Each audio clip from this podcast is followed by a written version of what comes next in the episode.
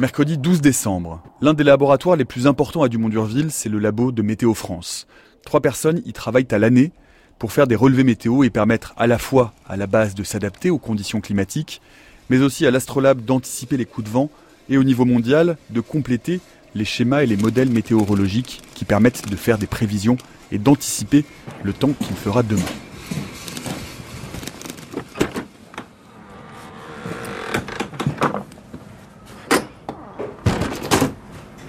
Bonjour. Bonjour. Vous êtes Nathalie Oui, je suis Nathalie Jameau. Ben voilà, je sais, j'ai été euh, prévisionniste euh, à DDU durant cette, euh, cette année de mission TA68.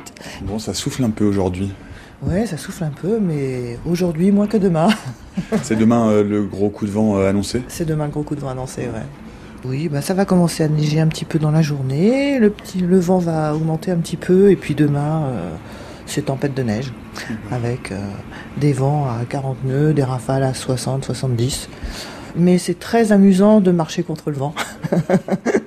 et d'être, on est comme dans une soufflerie et donc c'est assez, assez rigolo. Bon, c'est, là, on n'aura pas trop de chasse-neige, je crois, parce que la neige est trop collante. Du chasse-neige, c'est de la, de la pulvérisation de neige dans, comme ça dans, dans C'est la neige qui est soulevée, qui est portée par le vent et qui fait une, un gros, gros brouillard.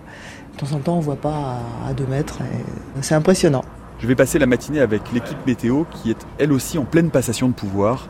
Le nouveau chef, Gaëtan Hems, va apprendre à faire un lâcher de ballon sonde. Le ballon euh, YOP.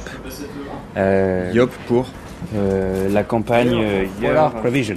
Year of Polar Prevision. Prediction. Et du coup là c'est un ballon spécifique qui fait 1000 grammes qui va analyser euh, l'air et la température. en déduire la température et l'humidité. il y a deux capteurs. Il y a un capteur de température, un capteur d'humidité. Et la mesure du vent, elle se fait euh, par position GPS successive.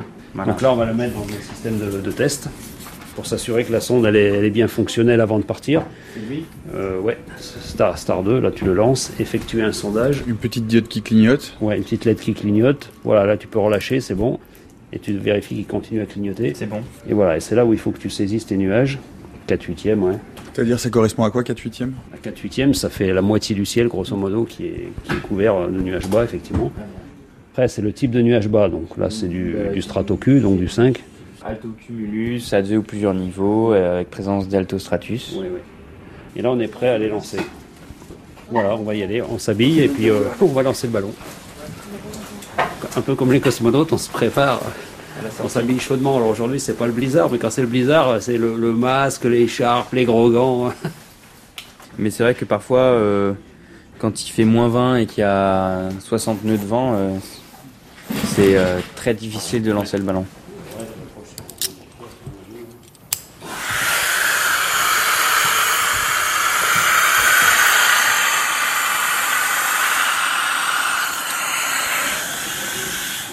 Alors, Gaëtan, Prêt à lancer mon premier ballon euh, par 28 nœuds de vent moyen.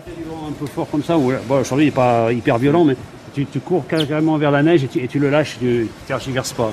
D'accord. Et euh, en fait quand il y a des grosses rafales, t'essayes de passer entre deux rafales. D'accord, bon, on y va Voilà, ça va.